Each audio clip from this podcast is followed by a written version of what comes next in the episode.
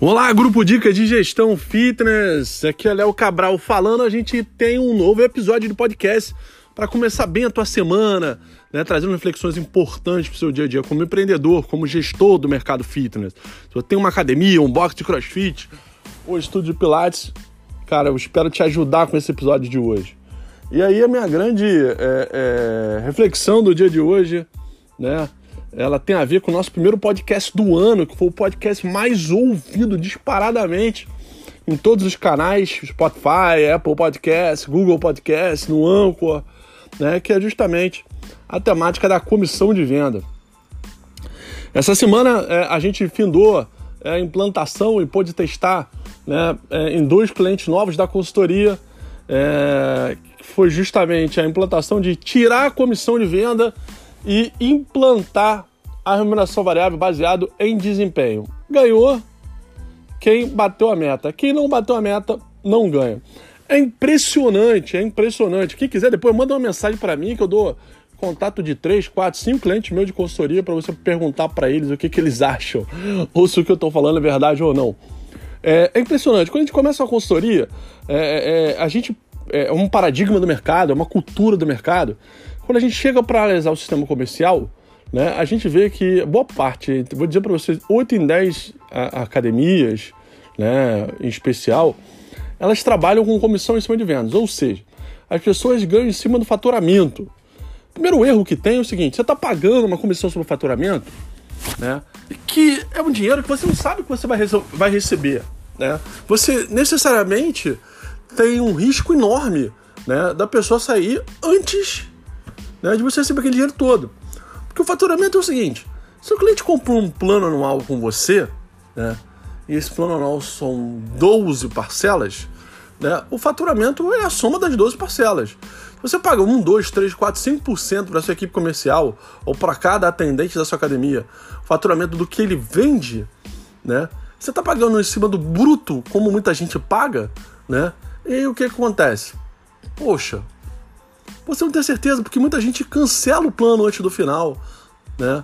E aí é, você está gastando um recebível que você entrou, nem entrou ainda no seu caixa.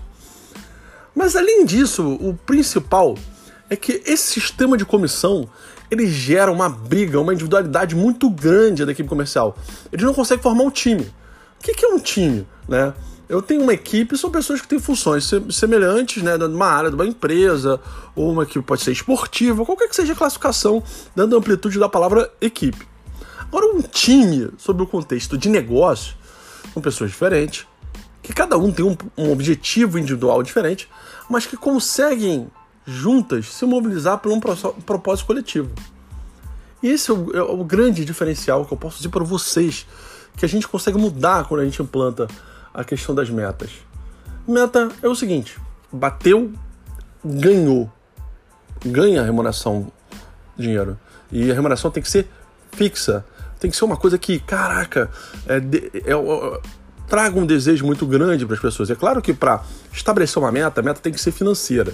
Né? Existe uma, um passo anterior que é o seu planejamento financeiro, arrumar seu plano de contas, arrumar seu, seu fluxo de caixa. Mas é, bateu, as pessoas ganham. E tem um conceito também da escassez. Não atingiu a meta financeira, aquele mês as pessoas não vão ganhar. Sabe o que acontece? É, na prática, as pessoas que trabalham com comissão, elas ficam já esperando todo mês o salário, mas a comissão ela já faz uma média. Você não tem um esforço para tirar as pessoas da zona de conforto. E quiçá, somando o que eu falei, você tem o risco de pagar um recebível que você ainda não entrou no seu caixa e que você não vai receber. E o terceiro é não conseguir formar um time. As pessoas começam a brigar. Às vezes as pessoas brigam por causa da comissão na frente do cliente. Ah, você renovou com ele, não renovou comigo. Olha que situação constrangedora. O que eu posso dizer para você, e eu acho que o mais importante, é que quando você trabalha com meta, você tira as pessoas do de conforto, que ela bate, legal, e quando ela bate, ela sente a dor de não receber, isso é muito importante para você. Existem alguns cuidados quando você implanta isso. Né? Cuidados importantes, desde o planejamento até o formato de implantação.